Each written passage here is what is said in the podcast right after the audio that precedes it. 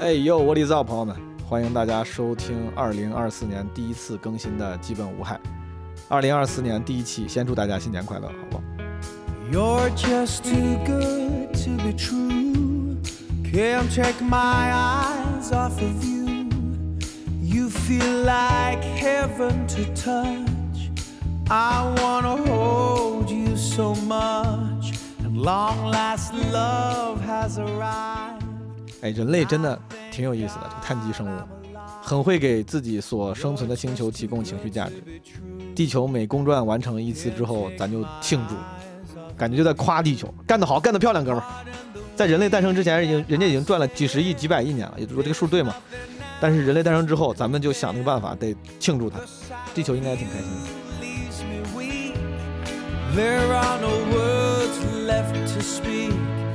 But if you feel like I feel, please let me know it's for real.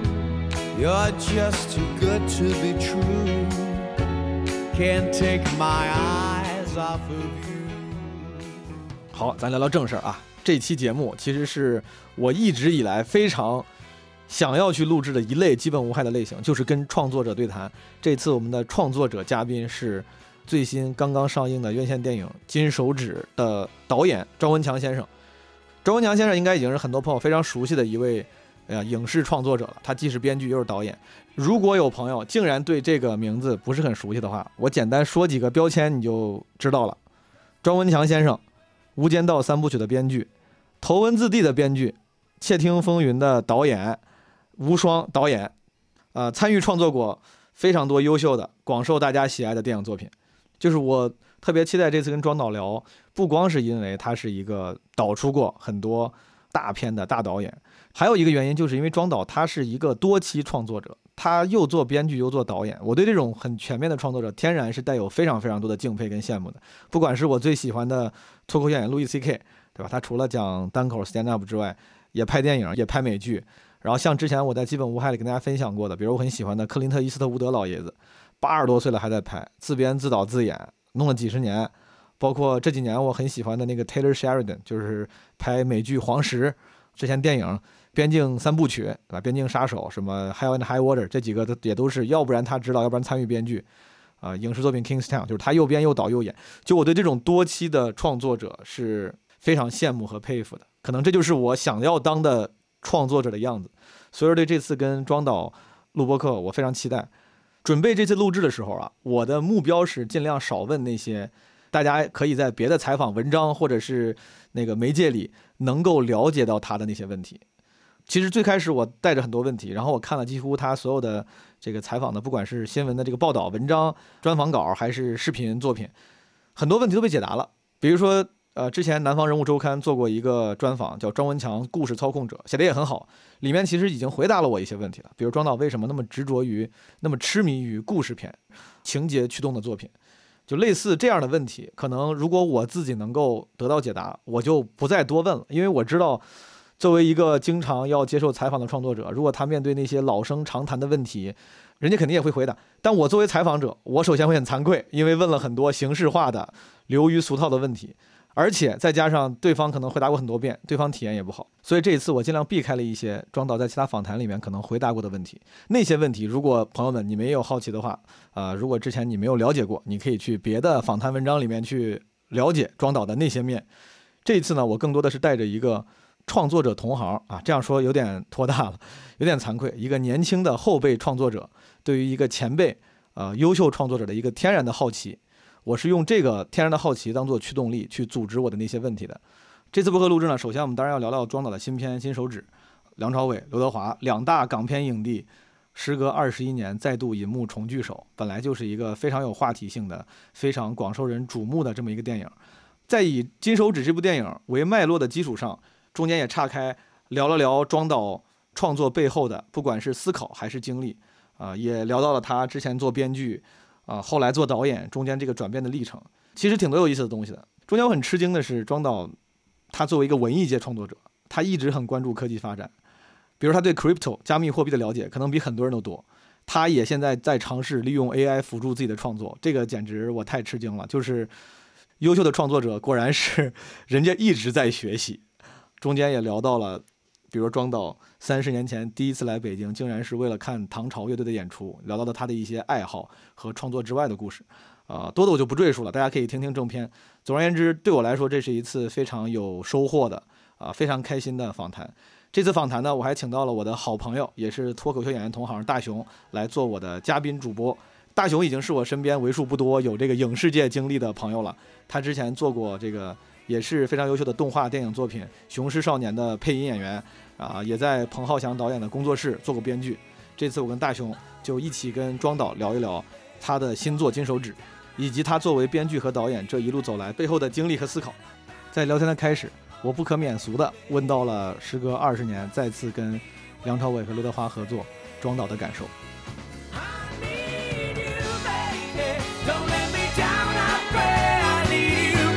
Now that I found you, stay and let me love you, baby. Let me love you.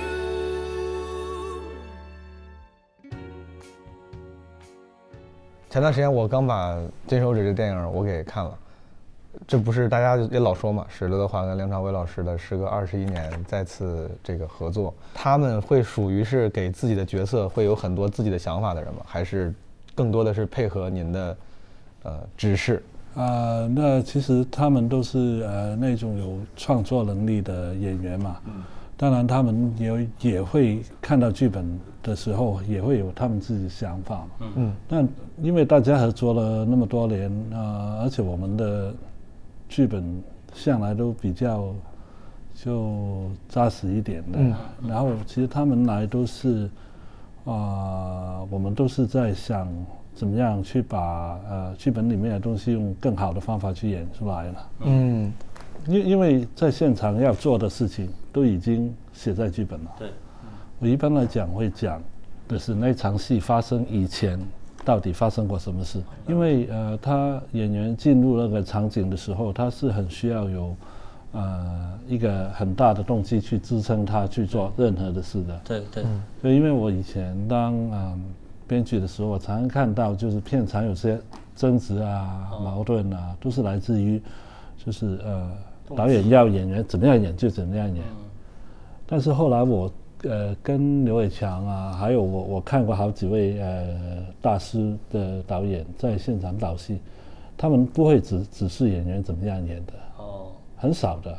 他们常说嘛，因为英语就是 director 嘛，我们就是给的是 direction 方向，方向，但是你的方向必须要很啊、很丰富的。对，其实我、呃，比方说我跟呃刘青云合作过那么多次，其实他一直在问我问题的。一开始的时候我们不那不不那么熟，可能拍《窃听一》的时候，我们我我记得我们加起来讲的不够一百句话。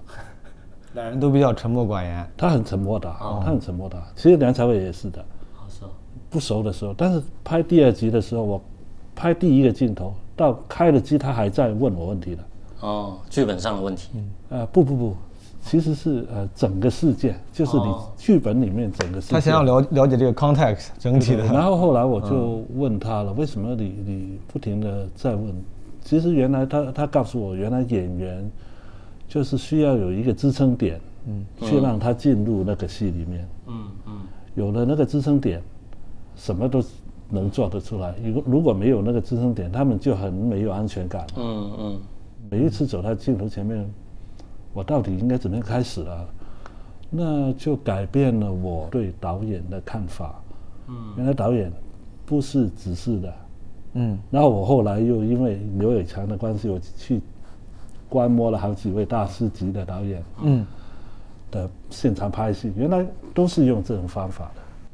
就是他不给具体的指令。演员问他问题，他们反而有些时候会反问演员。嗯，因为现在我也常用这个方法，因为演员他进入了角色以后，他会看到好多我们创作人看不到的事情。嗯，比如说之前大家经常津津乐道的一个事情是，当时您好像参与《无间道》的时候，呃，曾志伟老师不是就是扔盒饭那个事儿吗？烧盒饭对嘛。，呃，类似这样的事儿，比如说在您这次拍摄里面会，比比如会有一些演员老师他们有自己的决定吗？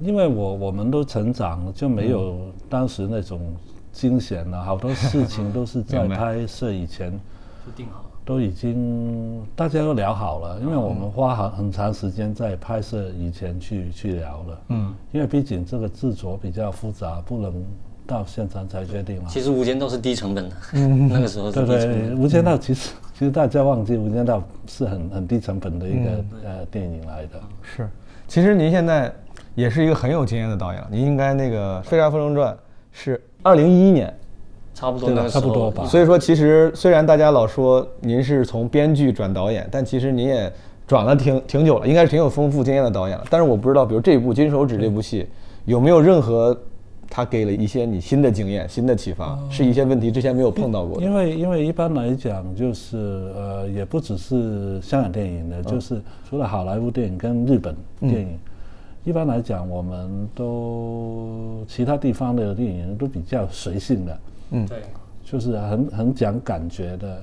但是我们这戏我们是需要规划的，嗯，那就在规划的地方，就是因为我们要搭景啊，我们不能到呃实景拍，因为呃是那个新冠的时候，新冠的时候啊，新冠的时候拍的。对，新冠的时候拍嘛，嗯，新冠的时候拍，就我们不能走走到街上，我们好多都是绿布景，嗯，那如果你不一开始就呃呃设计好，或者是做好所有，其实我们这一次有点像建房子，嗯哦，整个过程都有点像建房子，而且那个现在做出来那个布景啊、道具啊，其实我们是在拍古装片啊、对，因为它是七八十年代，其实已经五十年了。年代 戏，而且已经50我我有我对他们有一个要求，我就不希望这个戏是一个啊怀旧的电影了。嗯，那我希望他们找来的东西都是新的，一个旧电话，但是必须是新的。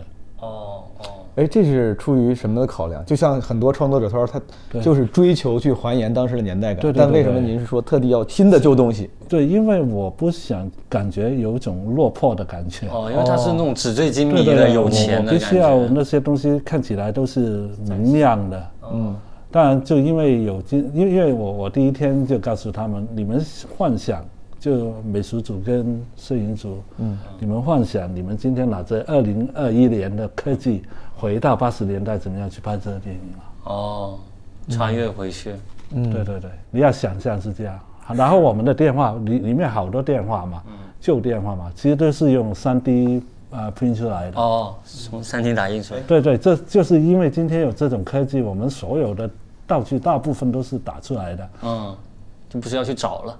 也有因为有 eBay 嘛，原来你在 eBay 能买到好好多新的旧东西的，哦哦哦。好多新的二手的那个对对对古着呃没没拆开的，我我们买的好多，是，其实而且也不贵，最后这些还有在用吗？还是你们自己会收藏吗？道具？有放在道具房了，放道具房。哦，放道具房，应该放出来，咱们买出买了 留个纪念。有也也有些再卖回去了，再卖回去，再卖回去，在 eBay 上因为没没再卖回去。用嘛，我们真的好会过这个剧组，这个剧组还是挺会过的。我能理解，你看，其实他买好多那个新的旧东西，就是你不能中式还原，你还要有艺术加工。你希望大家看到那个最 fancy 的 bling bling 的七八十年代的样子。说那些老老爷车，我们回来第二个第一个事情，嗯把它重新翻喷啊，怎么样？啊，好了，换新的呃轮轮子啊，怎么样？哎，我听起来您为了还原当时这个应该是八十年代初，这个时间真的花了好多心思去做这种细节的对我这些还们我。们的筹备大概一年多吧。是，其实我看的时候我还挺惊讶的，我说这些东西是怎么还原出来？我当然能看出来很多是精心做，的你看它很新嘛，好多东西都很新嘛。所以说其实是绿幕加很多咱们精致的、用心的道具的准备。对，哦，那个大厦它也是，就是应该是特效做出来的。特效做的。哦，对，那个特效公司被我被我们逼到差不多要要逃跑了，是，他都是宁愿不要钱。做不下去了。这活儿我不干了。对，不没你没办法，因为你要他像真实，原来还是需要好多好多的功夫的。嗯，那你印象中八十年代的香港是什么样子？因为我们自己，我们其实是没有经历过。对我印印象中就是啊、呃好多霓虹灯火了，好多好像好像东霓虹京，灯就路上，因为香港根本那时候也有好多日本百百货公司嘛，基本上两个方向啊，呃，英国人留下的旧建筑，哦，然后就啊、加在一些高楼大厦里面，然后就有好多日本的百百货公司啊。哦，嗯我们年轻的时候去的地方都是一些漂亮的日本百货公司啊。如果总总括来讲，就是我们在在做筹备的时候也，也给他们的一个方向，就是我要感觉有希望了。嗯。哦，经济就是对发对对展的，感觉有希望了。你你觉得在这个地方你，你一定能呃呃啊能发财的，对，嗯。能成功。嗯。能成功，成功的机会到处都是。嗯，我我当时看完电影的时候跟朋友讨论，就是有一个小疑惑，对于没有我们经没有经历过这个时代的人，对对。就是那些纸醉金迷，它是真的尽量真实的还原吗？还是有一些您的艺术加有夸有工在里面？夸张的地方，嗯但是概念是一样的。嗯。比方说呃那些呃办公室吧，嗯。嗯办公室它的楼顶没有那么高，哦。对，它的分别在这里。但是 其实那个概念是来自于我去过一个我们香港叫隐形富豪啦，嗯。就他不出名的，但是他有几百亿的。哦，的办公室啊在他在一个大概我我记得好像听他秘书说，他的办公室在金钟，就中环旁边，嗯。应该大概四百平米吧。哦。四百平米。对他一个人跟秘书，啊，就两个人的办公室只有两个，人。对对对，哦，所以说其实你它是有原型的，这些有启发的有有有有。那个佛头这种设计是有原型启发的吗？呃佛头那个原因是因为那时候想，呃，有一个镜头有东西飞过维多利亚港嘛，嗯嗯，哦，维维多利亚港。咁那个时候就呃，我突然想起有个朋友说，呃，他买的一个东西要直升机哦才能运运到，因为太大进不了，嗯，那个那个电梯嘛。要还原这个。对，那但是佛头是我跟美术指导想的。嗯，对我我我那个朋友买的东西是正经的，有有用的。有用是假的，佛头那不敢买真的是就是炫耀的。然后然后其实我们在里面有个古董房，我后来才知道所有的古董。因为有一天在拍的时候，啊，你们弄的古董，我以为还又是呃 3D 打印出来，我想去碰一下，就美食组就过来，借的，很很很小心，呃，导演你想干什么？你想干什么？租回来的，租或借的哦，租了一些古董回来。明白。哦，看来里面很多道具是真的很有价值的。嗯，我最后再问一个可能跟华仔还有 梁朝伟相关的问题哦。呃，因为你们之前合作过，二十多年前你们拍《无间道》的时候，一定是在片场见过。二十多年来，他们有变化吗？当然有了，当然有。这这是我最惊讶的地方，就是，哦、原来演技这回事，是还像他们两个演了四十年了，原来是四十年，嗯对，还有进步的空间。嗯 还有进步的不过你。看，你你有看了片吗？看了你你不觉得梁朝伟还有进步的空间吗？这这他很少演反派，你你不觉得他在做的事情没什么人能做得到吗？嗯他那种所谓以大家说是夸张，嗯，那那是真的是夸张吗？他一点都没有夸张，我觉得，嗯，因为一开始的时候，我第一个星期拍的时候，他他突然间在排演的时候演了一个动作，嗯，原子弹怎么样？啊，很浮夸的那种。对对对，那是排演吗？嗯那我就问他，你是呃这个是玩玩而已？他说好像不是。嗯，不如我们试试看，就把它拍了下来。真的想但是我这么去演我我跟摄影师啊，我们去讨论都觉得会不会太夸张了？那就拍了另外一个保险一点的版本。那第一个星期都是这样过了，一直都是有一个夸张一点的版本，一个比较正常，我们所谓正常一点的版本。但是第二个星期我们就看了片以后，我们觉得应该是夸张那个版本，所谓夸张那个版本。更符合性格了。那符合剧情吧，然后一直在演的时候，可我不知道是习惯了还是怎么样的，我们觉得应该是这样，嗯，就不再拍保险的版本，因为本来剧本写的那个人是比较阴暗的，嗯，哦，就比较冷硬那种的。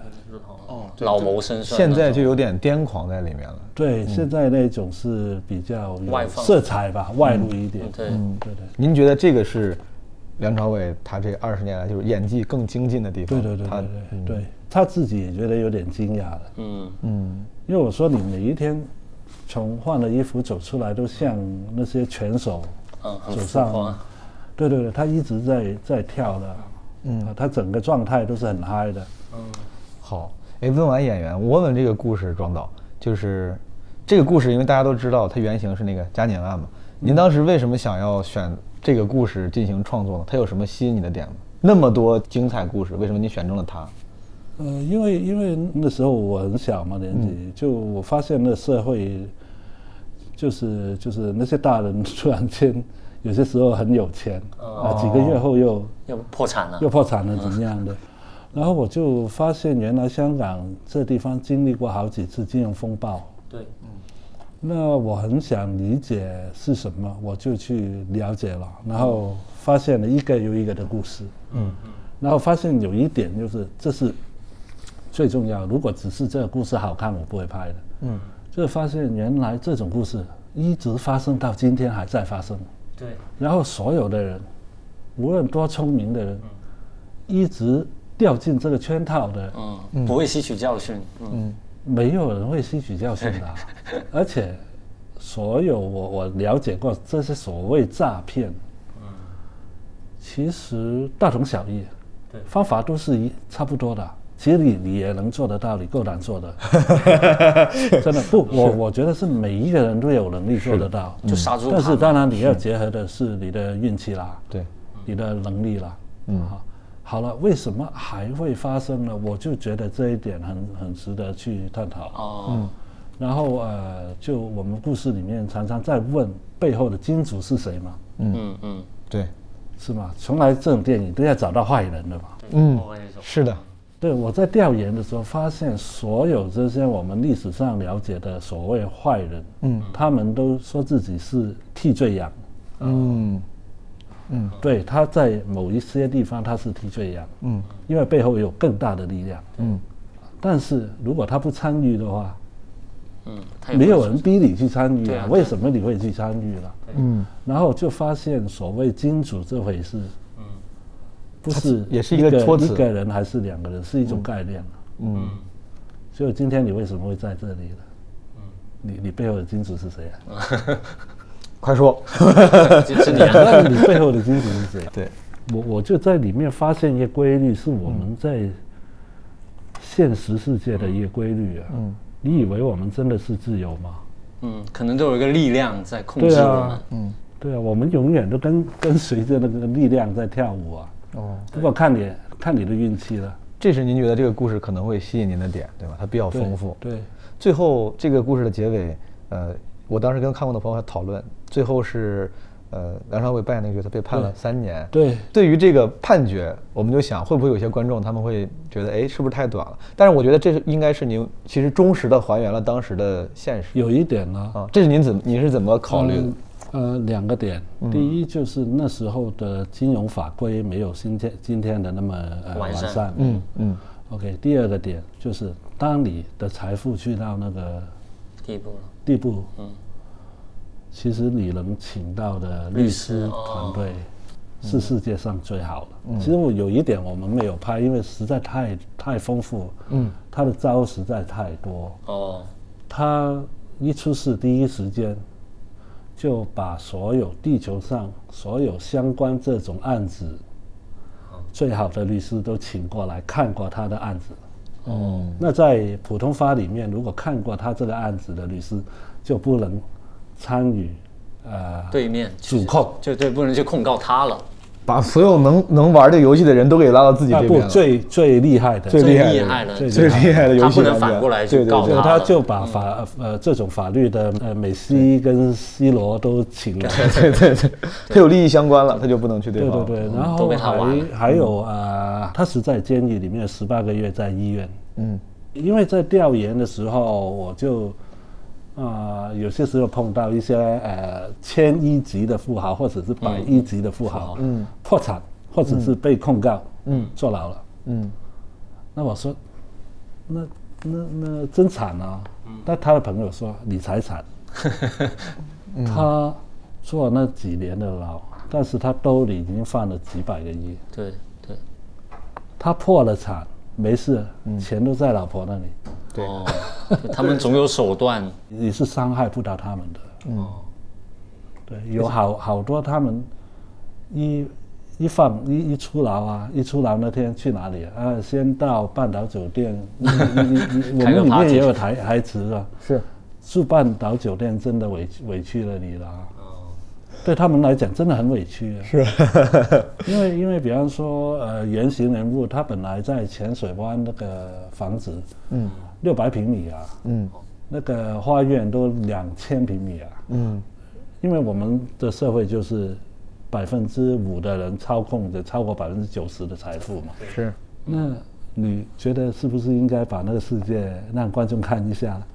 嗯，这是您可能另外一个目的，想让大家可以来一窥这个世界的某对对对，个切面。你只是看到一点点，有有些事情，我相信我拍出来没人没有人相信的会。嗯但其实是都是现实中都是在发生对。，说到这儿，庄导，我挺好奇的。您您看，您拍这个故事是香港的一个切面，之前您拍的所有的那些电影写的、拍的，也都是香港呃某个角度的切面。这算是您的创作母题吗？因为我之前看过您一个采访，说您之前所有的拍摄都是港人对于自己身份认知的探讨。这个评论您接受吗？呃，比方说第二个对身份认知那个那个必然的那个，其实每每每一个人，比每个方说创作者都是这样。对对对，其实其实比方说这个电影里面，我会有梁朝伟角色会讲方言嘛，对，其实我是福建人嘛，嗯，哦，福建人。您是福建祖籍啊，其实因为因为这个案子，我有些朋友的呃父母是跟这个案子有关系，哦，所以我才那么兴趣那么大了。嗯然后就是呃所谓呃以香港为本的故事，因为我我们了解，嗯，对就比方说你你是在上海生活，你肯定会拍上海的故事吧？嗯嗯。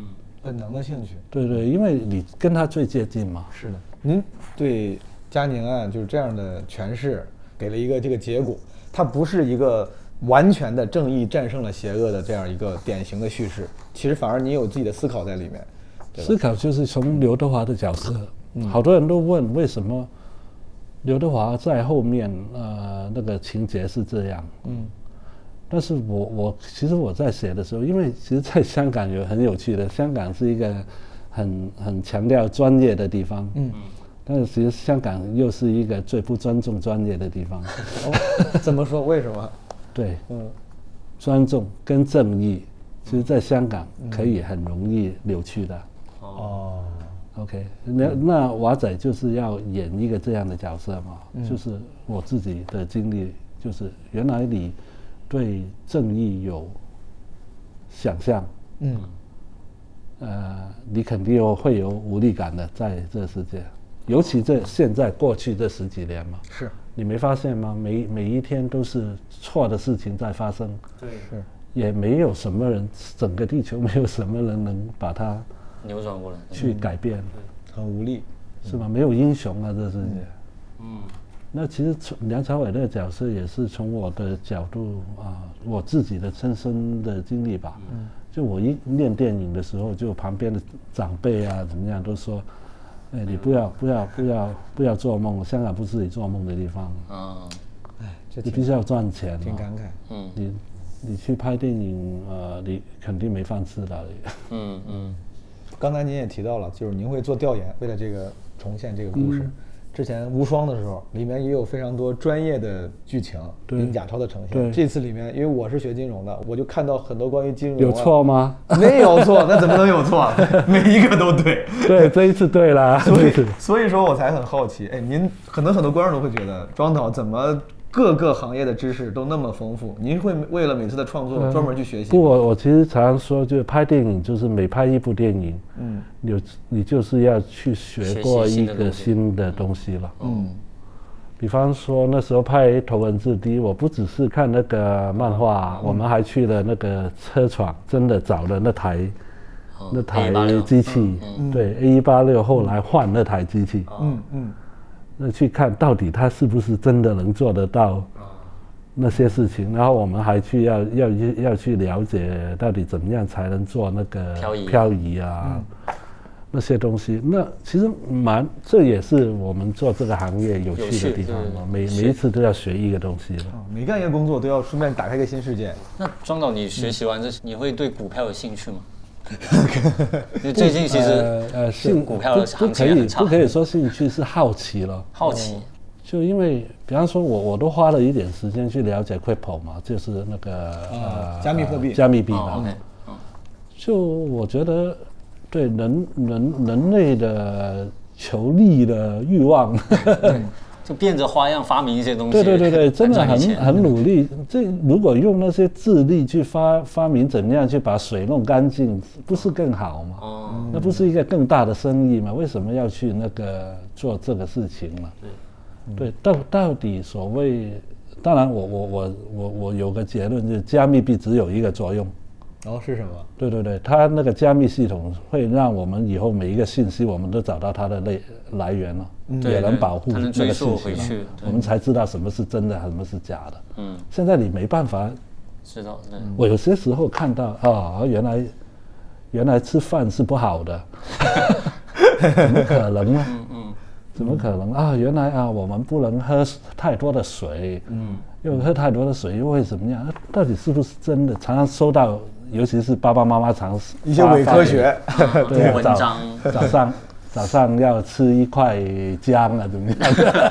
哎，庄导对于我们的微信的这个父母之间的生活很了解，都是全天下的父母都是一样的，全天下都是这样。全世界父母都是这样。对对，会发一些没有经过验证的文章，对对对，所以现在我我在在了解在了解 AI 了，哦，AI，对对，写了一个 AI 的故事嘛，哦，已经写了。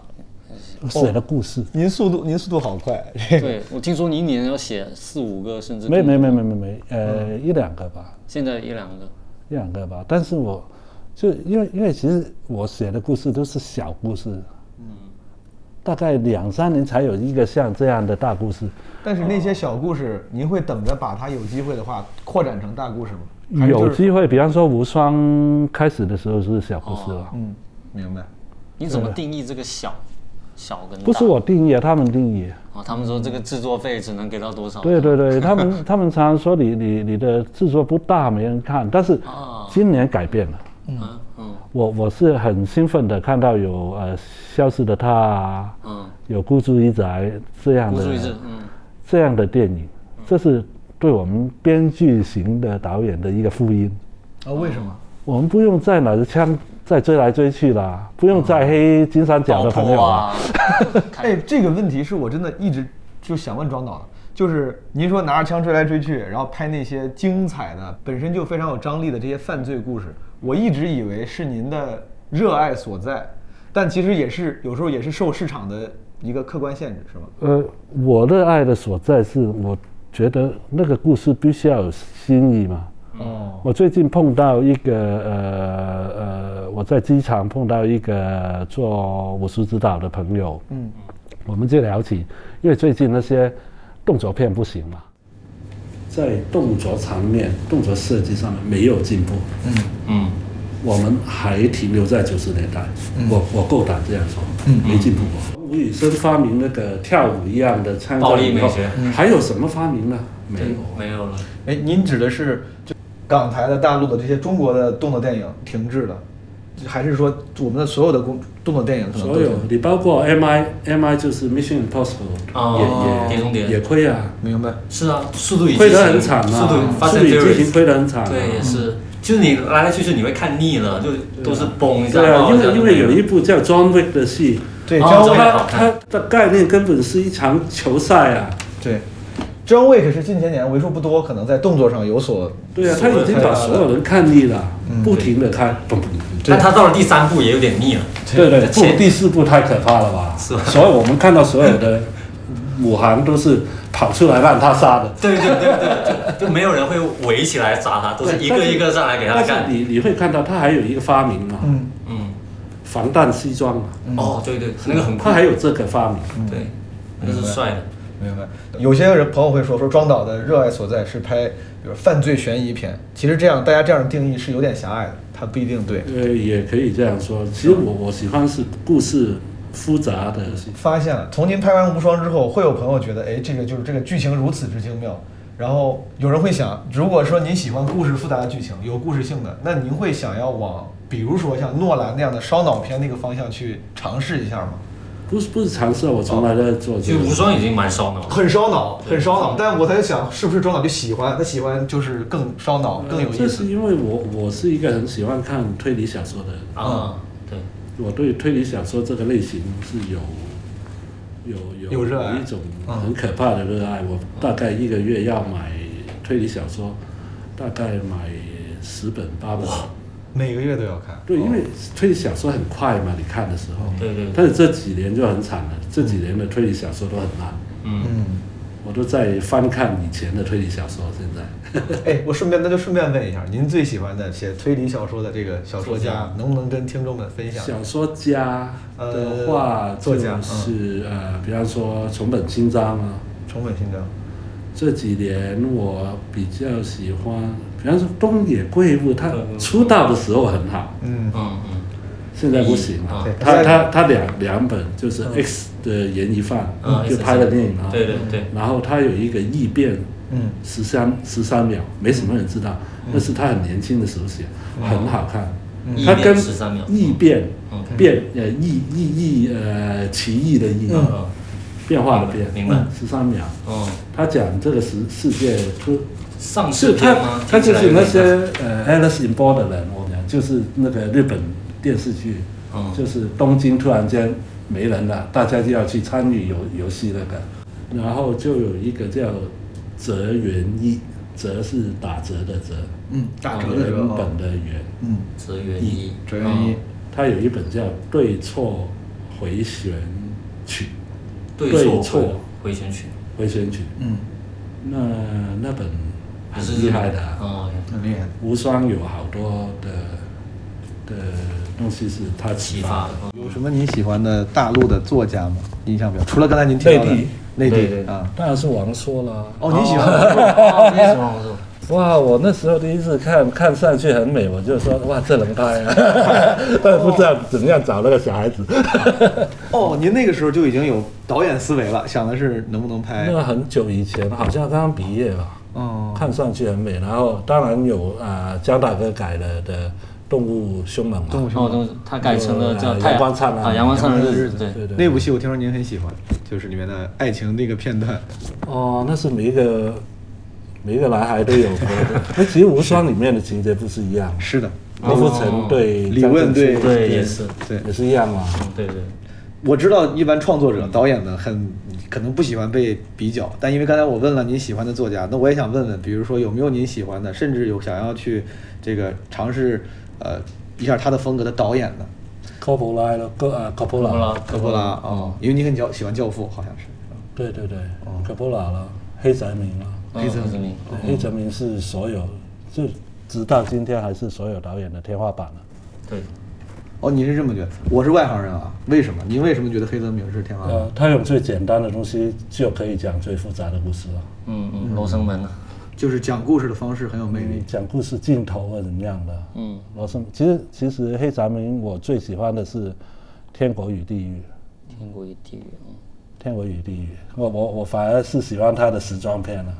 哦，回去学习一下，不光是年代片，嗯，因为您拍那个《飞沙风中传》一一年的时候，第一次您的第一次首导的作品，对对我觉得特别符合刚才你用的一个词儿，叫编剧型导演的那个东西。我当时看的时候，甚至很多对话的部分都有点，我会联想到昆汀了，就是那个、哦对吧？当然，昆汀也也也喜欢，就佩服他了。对，嗯佩服他。其实其实大家不知道，其实他一直在用一个很低成本的方式在在拍电影。对，是对，因为他这种电影其实片大片床是就就大的 studio 并不会投资的，因为它没有大场面，它是它不是大众喜欢的东西嘛。对也是，比较亚文化。对对对我就在想，像《飞沙风中传》这种看起来明显很有个人色彩的，像是一个编剧型导演会拍的东西。对现在慢慢你有，因为你有了更多资源、更好的这种嗯导演的技术，像《金手指》就是非常大制作的了。之后您还会尝试再拍像《飞沙风中传》这种非常个人化的电影吗？会啊，我我根本我写了好几个了，已经，我自己一直在等待能拍的机会。是什么样的机会？是有人投要要有吗？钱哦啊，还是有人投这种？没没人愿意投嘛因为《飞沙风中传》这种都是反类型片了，它都不是主流。你知道我拍多少钱？很便宜啊，那个是卡不不计不不算卡斯，我我的制作费就只有好像不够二百万。哇，那确实很少很少。那我的我那时候我的就是我这长工，每一天推着那些胶卷经过，导演要不要我回去拿胶卷啊？他一直在逼我，你你别再浪费胶卷了。那时候我拉回来问一下这个电影，其实因为有很多关于创作的问题想问你，但是问回这个金手指的话，我当时看的时候有一个特别呃印象深刻的是配乐，就是配乐选的我感觉非常用心，而且根据时间的推进，风格也有明显变化。这个配乐方面您是有参用心参与去调整，呃，因为我这是我喜欢的音乐，都是你喜欢的音乐。还是会有自己的思路里面都是我。喜欢的音乐。对，好，好多人都第一次他们看这版本的时候，他们都问你肯定用 hip hop。哦，为什么哦他为什么？对他，而而且 特别有大家特别有意见的时候，为什么要一定要有 heavy metal 呢？嗯，他有一要段我找了两个很厉害的吉他手嗯去做了一段啊 free jam 嘛。哦，OK。为什么呢？为什么会有这样的？不，他们觉得这样的戏要配乐要大气嘛。哦，既然都是您自己亲自挑选的，您平时的音乐审美是就是小年纪小的时候，就是被那些呃独立音乐影响的比较多。摇滚。对，差不多三十年前嘛，哦我第一次来北京就是为了看唐朝嘛。哦，您喜我在一家欢这个？在一家在北影旁边一家很小的酒吧，哇，那个厕所臭的不得了。我今天还记得，就像 Transporting 一样。那天丁武啊那些都在，哦，哇，很好啊，毕生难忘。三十年前。毕生难忘。当时候北京的前前卫圈是很厉害的。对，嗯，对，那时候搞这种摇滚或者电影的什么都是很厉害。摩登的天，摩登天空还摩登天空还刚还没开那时候。那时候问一个录播课问很多朋友的问题，就二三年，尤其二三年，实话实说，大环境不好，很多朋友过得并不舒心。然后我会让大家推荐一个二三年的年度治愈歌曲。今年有什么歌、什么音乐是您一听您就很开心，能给您带来愉悦心情你？说呃二三年啊，我看一下没有，我我不知道啊，因为有一对乐队叫 Everything But the Girl 啦，哦、e v e r y t h i n g But the Girl。很很老的乐队了嗯了哼。第一首歌，哦，一电子听就很开心啊。啊。，很现代啊，它是很老乐队吗？我这是当年那个？disco 不不不，它是新的，这首是新的。是老太婆的一个新的。这首叫什么？Nothing I lose to 什么？对，Nothing left to lose，OK，好听吗？周总太太可爱了，直接现场给我们放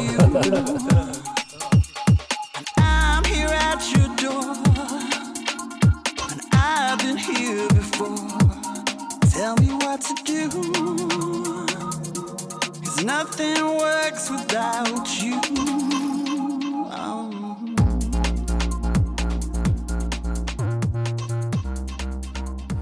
您觉得就是这种音乐在这个您过往电影中的呈现，甚至在《无间道》他只做编剧的时候，当时对，那时候的音乐也是我给我跟陈光荣去弄的。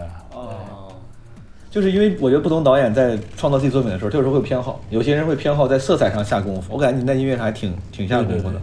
嗯，还有个问题啊，因为在《无双》里面，比如说看张静初出现，然后之前《无间道》的时候有陈大明老师出现，就是您的虽然拍的是香港故事，但是经常还是会跟大陆内地演员合作的。对对有没有哪个演员是您特别想合作，但目前我现在很想跟那个呃《消失的她》的男主角朱朱龙啊，是吧？追龙。朱一龙，朱一龙，对哦。对。对。哦，哎，这个朱一龙，对，我看到最近他有一些特点，我我想拍，比如说那什么特点？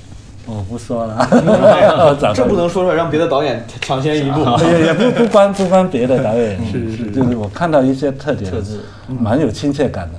哦，明白。有些朋友之前看包括采访也会说，比如说您的电影里面几乎每一个角色形象都很立体，就像《无双》里的李问一样，嗯。他又有癫狂，同时又对面爱情的懦弱。就是您可能作为编剧型导演，您塑造的角色都非常非常立体。这次我看《金手指》，你觉得梁朝伟这个角色他有立体的一面吗？因为我可能没有看着，我觉得他可能整体来说给我的形象就比较统一。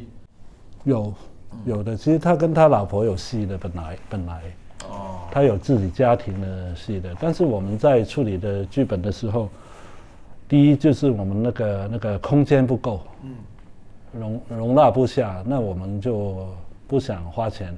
其实每一个角色都有他一些就主要角色他背后情感的故事，那我们这次减到最低。我我不知道为什么，我感觉现在观众不想看。哦，不想看情感戏。你不不觉得现在对电影，你你看芭比，哦，芭比，你你没发现吗？就那他那个呃讲故事的方法很跳跃的，嗯，然后呃，Openheimer，是吗？是奥本海默。啊他也，我看 Openheimer 的时候，我就感觉 Nolan 是跟我碰到同样的问题，他也要做抉择的。比方说，他有一段情暧昧，对对对，他点一点就走了。是，而且后半段都没有再出现那个没有再出现，因为你没空间，嗯因为你后半段他有 Robert Downey Jr.，嗯，你怎么可能要让 Robert Downey Jr. 的戏让位给他的感情戏呢？哦，我相信是未来的电影的的形态是会这样，因为比方说这这种就是把整个角色的的情感世界很完整去呈现的故事，其实过去这几年都不大成功，除了一部《The Worst Person in the World》，就是世界上最坏的人，很好看，那是最处理的最好的，我我自己认为。但是他因为整个故事就是都在处理他个人的感情世界嘛，对，我觉得你说处理好不好是一个问题，因为现在观众也不是说他不想看情感戏，而是有时候处理的不好。你比如说一些，处理的不好。比如说是男主角，他是一场戏，观众就会感觉他的那个女主角只是是真的还是假的？对，就是它只是一个附庸品的感觉，只是配合一下出一点浪漫的 romantic 的那种情节，然后就没了，就感觉大家会觉得这个女主角她存在的意义好像不大。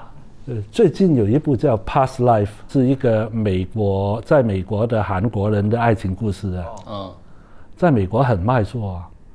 那其实他的故事根本是差不多是没故事，嗯，所以他所有的空间都在讲这几个人的感情，而且女女主角绝对不讨好的，哦，但是大家都有共鸣啊。原来我们现在已经不需要完美的主角了。对，有缺点的。之前这个采访里面您说港片最讲究功利主义，说节奏要快，效果要足。对对是哦以以前好像香港电影其实就七十分钟，对七十到九十分钟，对因为70到九十他啊因为他每天排期，他要塞满。嗯对。比如说一部电影两个小时，他就没有九十分钟的卖因为。他要要一天要放七场嘛，那时候。对，但如果你两个小时可能只能放五场，他就卖了少，所以就需要节奏非常快。以前有个概念是一二三，什么一三五七九，是不是有这个概念？不，一二三四五本嘛。对，好像大概这个意思就是多少分钟要出现什么，多少分钟出现什么。香港电影已经我我帮帮你写好了。进呃刚进行业的时候，就是要学习怎么样在第一本做什么，第二本做什么。嗯，第一本就是第十十一本大概一本一一部电影大概呃五到六本嘛，一本就是通常为什么一本一本就是他选一个地方那个声音是可以 cut 的，就是没音乐啊，没有、没有没有声音过长的。OK，他找一个点，大概十五分钟到二十分钟。那一般来讲，一部电影我们说的是五到六本戏了，就九十分钟到一百二十分钟左右了。那呃有一个规律的，第一本戏我们必须要完成哦，人物要出场啦，要，那我们就集中啊怎么样让他出场，然后第二第二常常说最考编剧的就是第二、第三、第四本，哦，因为有有一段时间我在呃香港我做剧本医生的，我在嘉禾电影公司，帮别人改剧本。那他们就，因为他们会买好多剧本的，那时候还是片床制度吧。他们会买好多大师级的剧本的。那时候我就去帮他们把剧本改到能拍。嗯嗯哇，那时候看到大师级是怎么样？大师级的第一本是很好看的。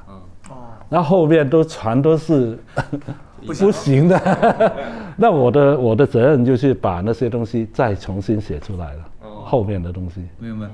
对，所以说刚才说，你看港片是有它自己的节奏跟特色的。对对然后您自己又现在说实话，在很多人眼里是最能代表港片的导演之一，就是您会继续延续这样的风格吗？就是节奏快、效果足，还是可能会尝试别的风格？呃，其实黑黑泽明有讲过，他怎样去判断一个演员演的好不好。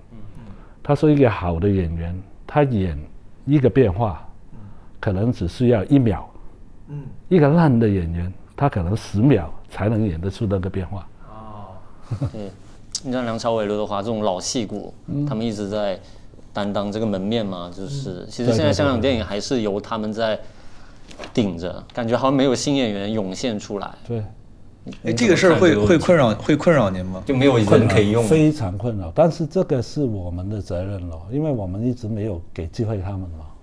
哦，我们没有，因为啊，因为还是做生意嘛，我们还是要找票房啊有号召力的，号有号召力的演员来演，然后他们哪哪里有空间呢？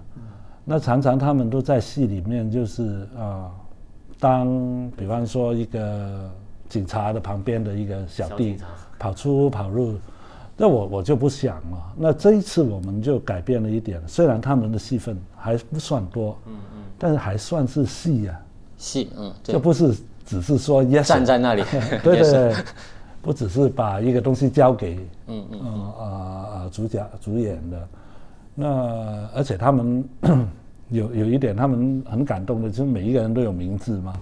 哦，这好用心。那我我是希望他们有一个机会来看到这两位前辈是怎么样去工作的。嗯嗯，对，因为他们的工作方式是啊、我觉得很值得去学习的。嗯，但是我问过他们嘛，要不要教书？他们两个都说我不会不懂教书。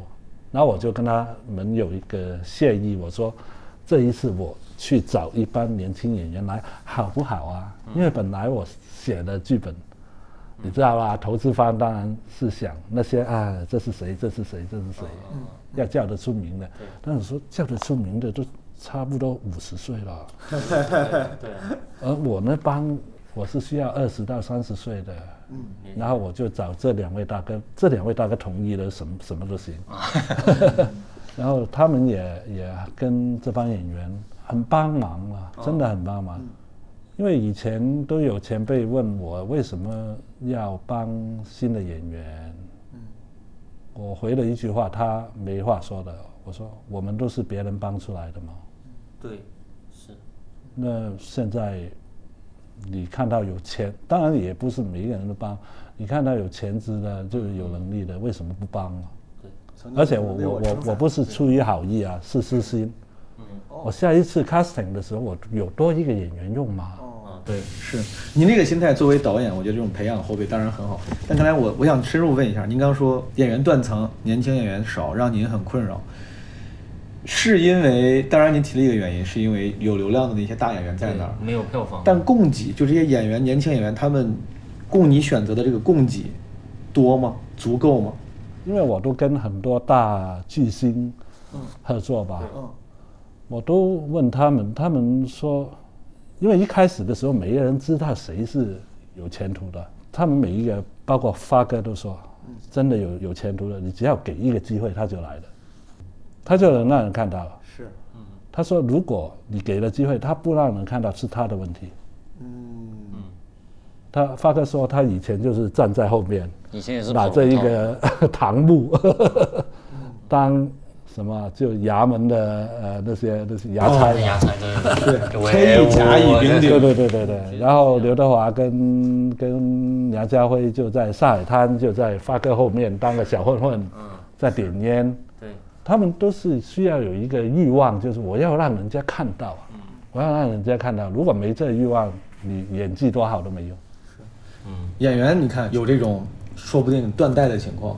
那些幕后的创作者呢？你觉得现在香港的，比如说年轻的编剧啊、导演啊，之前大雄也在彭浩翔老师的工作室待过，嗯就类似这样年轻的编剧跟导演，你觉得他们的供给能跟上吗？我觉得要努力哦，真的要努力哦，因为因为我也有用 AI，来尝试帮我写剧本的。哦，你觉得有用吗？你已经用有啊有啊，开始可以啦。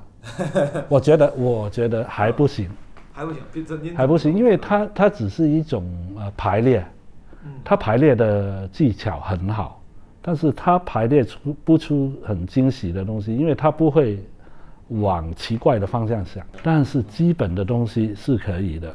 如果是一个，我不要说那么高级，现在它到一个怎么样的程度了？三流的网络电影的程度。您直接给一个故事梗概，不过一个你要给好多问题给他，你给好多问题，你要养他，要喂他的。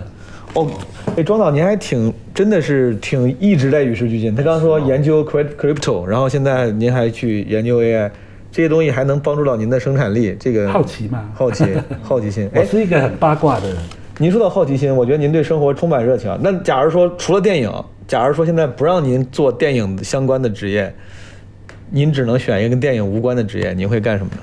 我可能会当司机啊。我很喜欢驾车、开车 怪不得排头文字 D 啊。对，哦，这个还挺有趣的。可能我我我觉得，如果我在剧组里面开车，我肯定开得比其他人好。哦，我知道在哪里是最准确、方便下车的地方。哦哦，你说那种剧组司机，那你会去当那种特效司机吗？那种那种飞车司机，安啊，不是不是不是那种，不是 就普通的运输型。哦运输型的，那还行。嗯您会干这个？您平常除了电影之外，您爱好业余时间会干点啥来打发时间吗？跑步，跑步哦，你喜欢跑步？跑步一直在跑步啊，跑了大概都一五年跑到现在了。村上春树也很喜欢跑步，而且我知道你还挺喜欢村上春树。哦，那当然有看那本，对对对但不要用他的方法，不要不要不对啊，很容易受伤。他只要你拼命，嗯，要坚持，的话，我当然是他的坚持啊。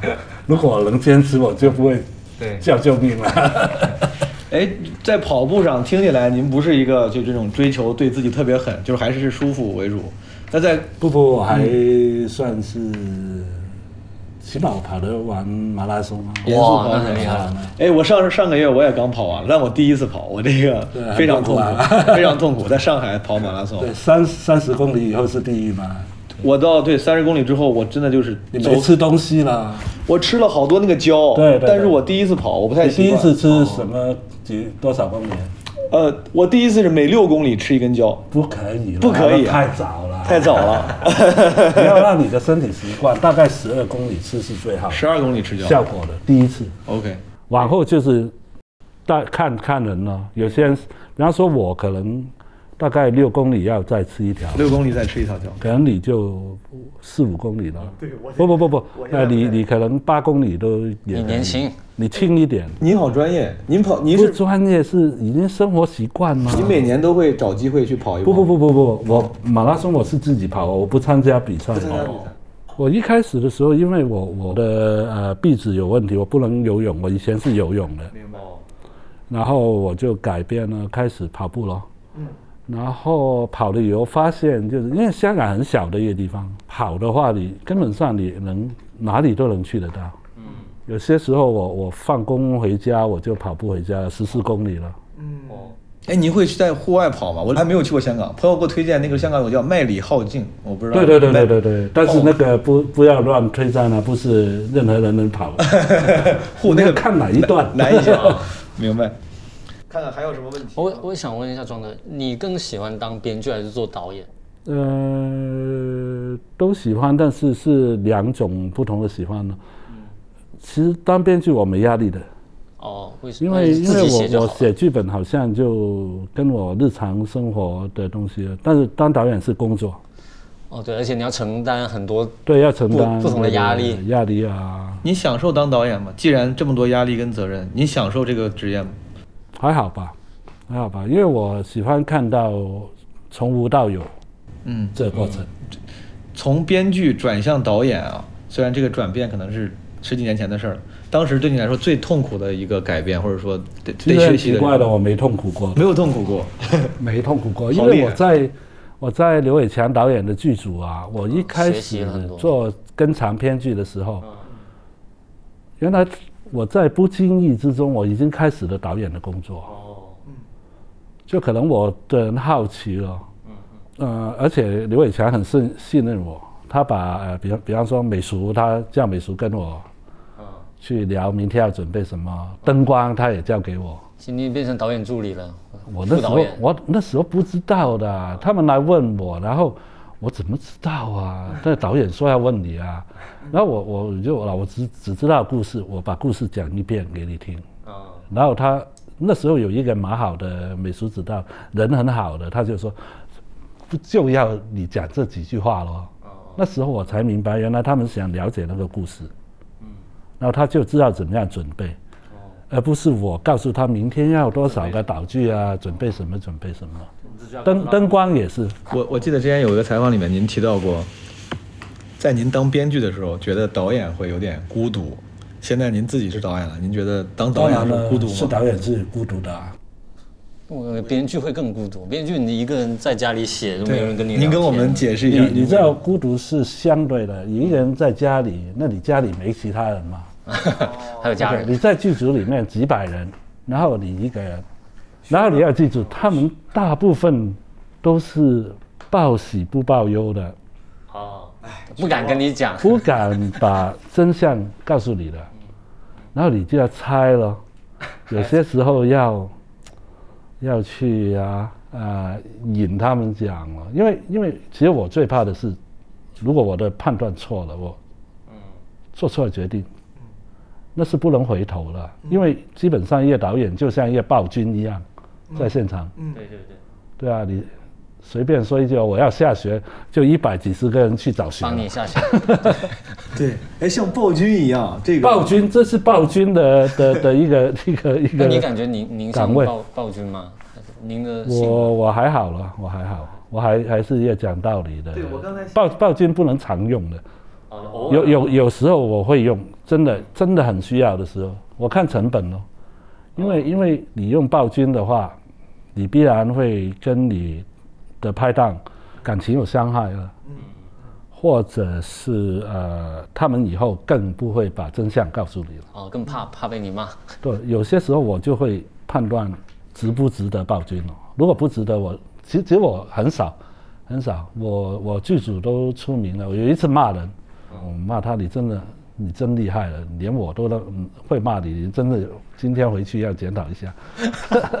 就是你脾气这么好，你都发脾气了，对吧？那他后来还有在你的剧组吗？有有有有，还还在。我感觉导演最难的就是要调和各个部门的关系，就现场这么多人，对对，要要让他们很开心的在创作，对，而不是我告诉他们怎么样做。其实是个这是润滑剂最差的，我告诉他们怎么样做是最差的。这个技能就是告让大家能开心的创作，这个技能是您本来就有吗？您本来就是这样一个能够让大家身边的人充满能量的人吗？还是你这是你为了当导演学回来，学回来跟刘伟强学的。刘伟强就很会让其他人去发挥自己的创意的。嗯，我我真的我真的很怀念跟刘伟强拍戏的，很开心的每天都。哎，我能不能请教一个干货、实操性的技巧？比如说，怎么才能让身边的人多开心？多夸他们吗？呃，其实好多年前我念书的时候，看过，好像张艺谋导演说的，他说导演是一个什么怎样的比赛呢？是一个胸襟吧，是这样。胸襟、胸怀，嗯胸怀的哦，胸襟的比赛哦，你要有那个胸怀，嗯你要习习惯，嗯，欣赏别人的好。现代更难训练，我我最近在跟一帮年轻导演在谈，现在更难培养出好的导演，为什么？因为大家在网络上习惯了找不好的地方，哦，找缺点，找缺点。对啊，刚好相反的是，导演是要找优点啊。哦，你看周周星驰多厉害啊！他的那帮演员，你怎么看得出来他是演员呢？对，但他能找到一个发光点，对啊，林薛他也可以让他当演员。林林薛我们认识了他那么多年，他以前是道具师傅来的嘛。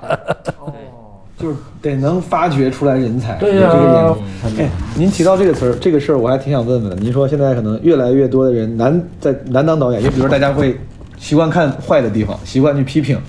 还有没有什么别的东西你觉得阻碍了现在年轻导演的成长？不看书喽，不看书，好多都不看书。嗯，当然我也不是要神话看书的好处。我也明白那个习惯是因为媒体吧，你用电脑啊，我想知道什么，我按进去。现在我也有些时候，我有些东西想要得到的，我也会按呃 Chat 呃 GPT，因为它真的比那些所谓搜寻引擎好，哦，开始好了。是的，那但是你看书，你不是要看里面的资讯、里面的内容，你要看的是一个人的想法。为什么写书那个人这样写？是，那其实我们，嗯，编剧每一天在做的工作，就是我们要处理一个故事里面不同的人的想法。嗯。那你看了一本书，你得到一个想法，好的坏的，还是一个想法嘛？哦那你就好像对人这种东西有更多的理解，才会写到好的剧本。而导演也是，因为导演就是要弄一些假的东西，但是弄出来让大家觉得是真的吗？假意但是真情吗？那你如果对啊、人的想法有多一点的了解的话，还是有点优势吧，我觉得。嗯刚才你讲到，比如你会用 Chat GPT，现在很多年轻人他们用，比如抖音这样短视频平台，就是短视频占据了太多注意力。就是您关注过现在这种短视频的视频创作吗？有有有，相对于长篇来讲，有你觉得如果一个人他他是相通的嘛？如果一个人做一个短视频的创作者，当他足够厉害之后，他有可能是跟做长篇这些技能是可以转移的吗？呃，还差一步了，就是我打个比喻，你你踢花式足球，你知道花式足球吗？对，那些人也很厉害啊，呃，但是他可能进到大厂，他他不懂怎么样踢的，对，因为那个想法不一样。因为比方说你短视频，你你只是跟三个人、四个人合作吧，对对对，豪华一点十个人吧。那我们是常常跟一百多人合作，其实他们都是你的手跟脚啊。哦，那你怎么样把你的想象能让他们大概弄，让他们去跟着你的想法，那是另外一种艺术了。嗯嗯所以好多悲剧都是出出于这种误解，就是能拍短片就能拍长片，这是悲剧了。这种明白。嗯，比如现在咱们这个《金手指》马上要上映了，呃，如果说您作为导演想要去给那些没有看过这个电影的朋友们介绍这个电影，你会说什么？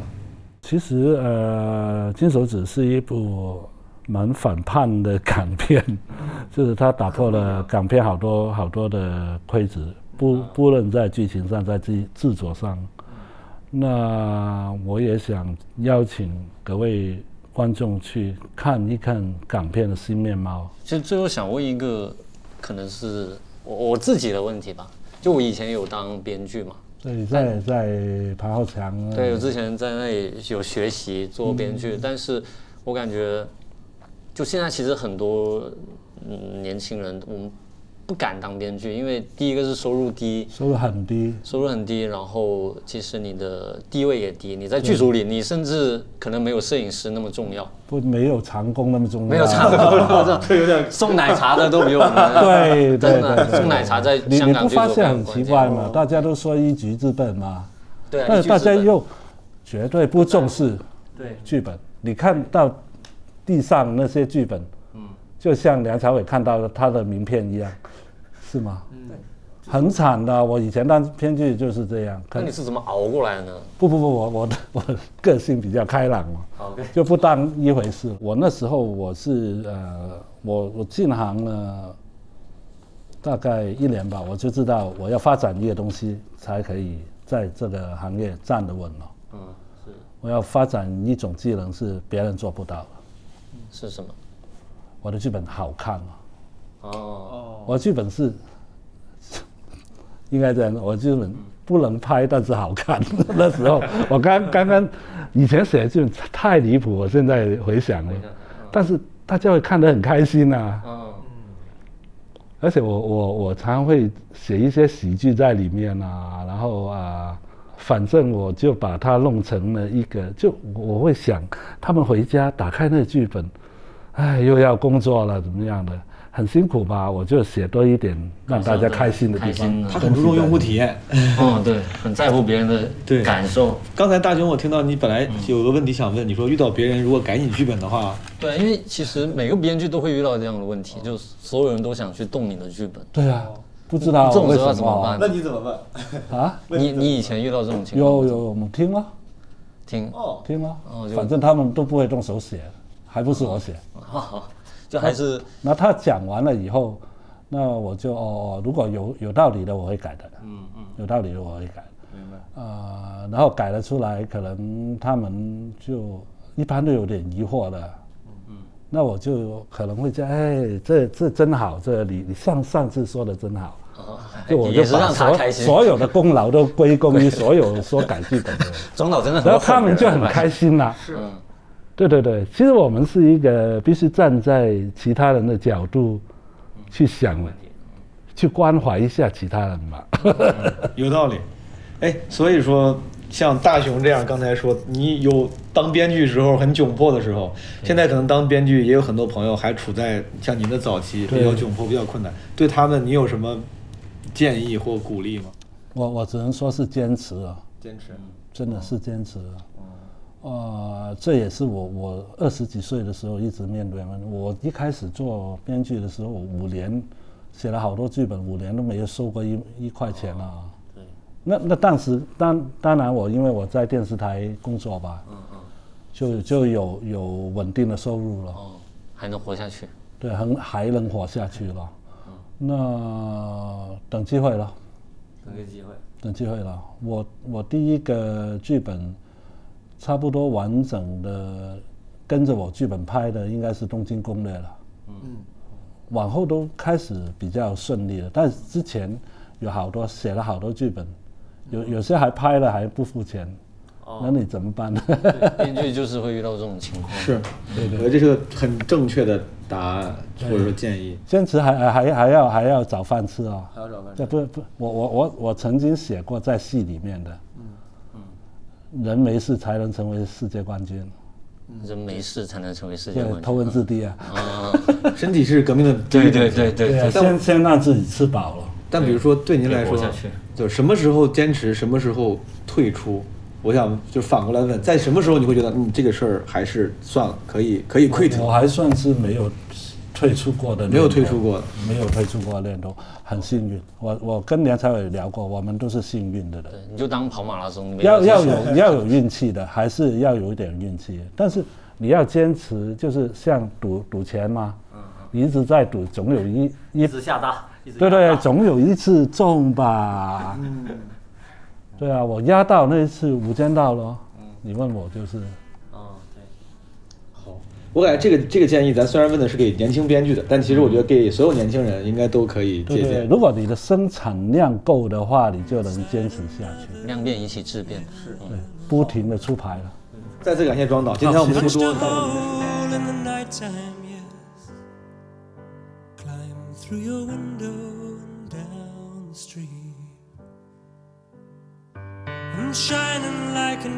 a downtown trains are full with all those Brooklyn girls, they try so hard to break out of their little worlds. 再次感谢大家收听这期的基本无害。刚才你听到的就是我和大雄对谈《金手指》的导演庄文强先生的全部内容了。我最后再多唠叨两句，啊，其实像跟庄导对谈这样的内容，在《基本无害》里面相对比较少，因为我一直特别害怕啊，就当有一些大腕儿、大咖，不管是大导演还是大明星，当他们想要上播客的时候，当他们又不太熟悉这个形式的时候，我特别害怕会变成像大家通常知道的明星为了推新歌、推新电影上通告那种感觉。因为一般上通告的时候呢，大家逢场作戏、推杯换盏，然后开开心心聊点乐乐呵呵的东西，最后再推一推新书、新歌、新电影。在之前的电视年代就已经见过不少，所以当时面对这次录制邀约，其实我有点忐忑，特别害怕录不好。这个录不好是那种，如果基本无害录了一期播客，但最后像录了个通告，那其实可能是我作为访问者的无能。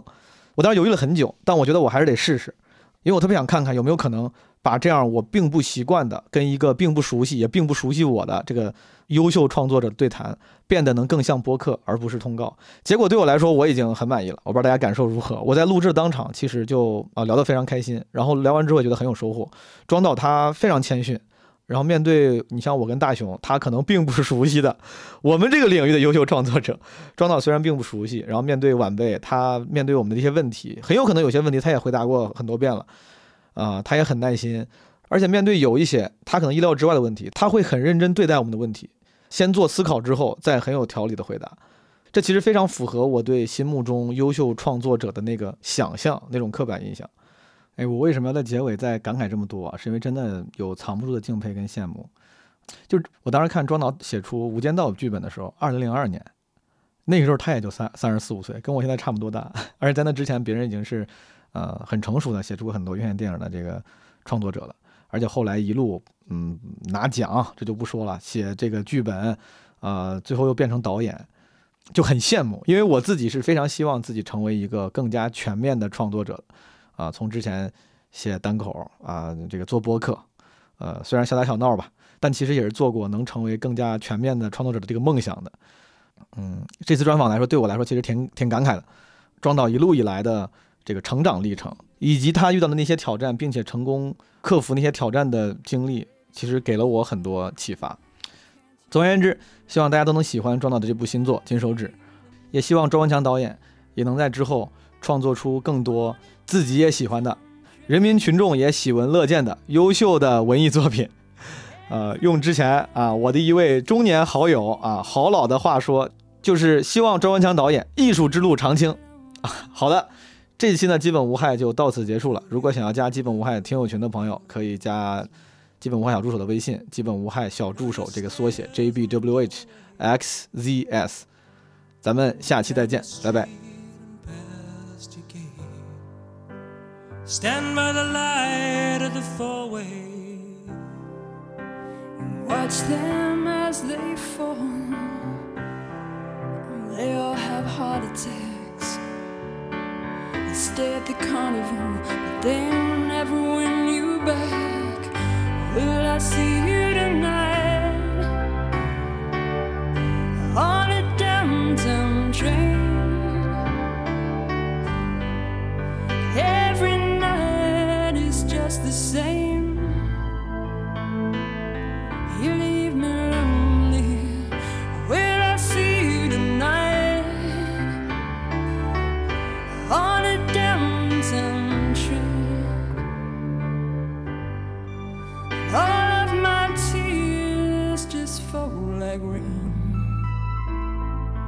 all upon a downtown train.